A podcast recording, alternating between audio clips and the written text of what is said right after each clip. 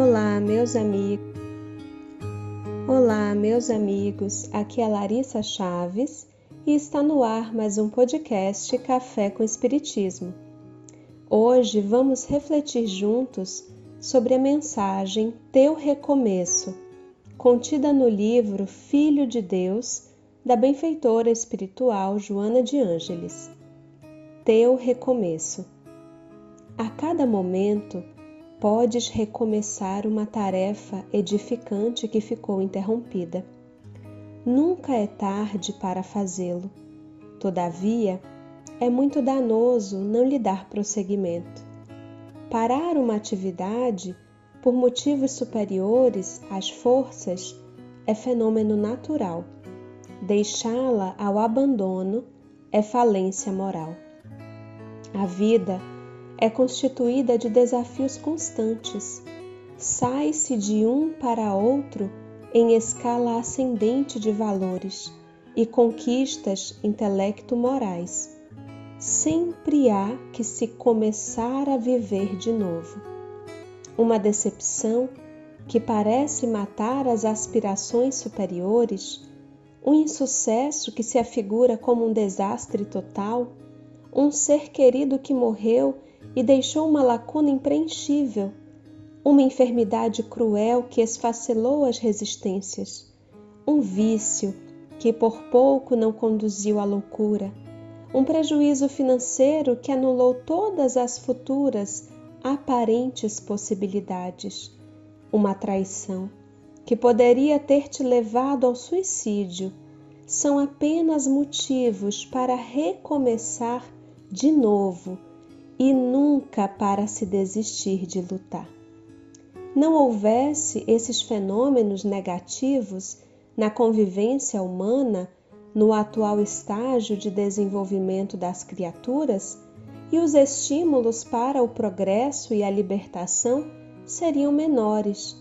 Colhido nas malhas de qualquer imprevisto ou já esperado problema aterrador, tem calma e medita ao invés de te deixares arrastar pela convulsão que irá se estabelecer. Refugia-te na oração, a fim de ganhares força e inspiração divina. Como tudo passa, isto também passará. E quando tal acontecer, faze teu recomeço, a princípio com cautela, parcimonioso, até que te reintegres novamente na ação planificadora. Teu recomeço é síndrome de próxima felicidade. Qual de nós, meus amigos, que nunca precisou interromper uma tarefa ou projeto em virtude de desafios inesperados?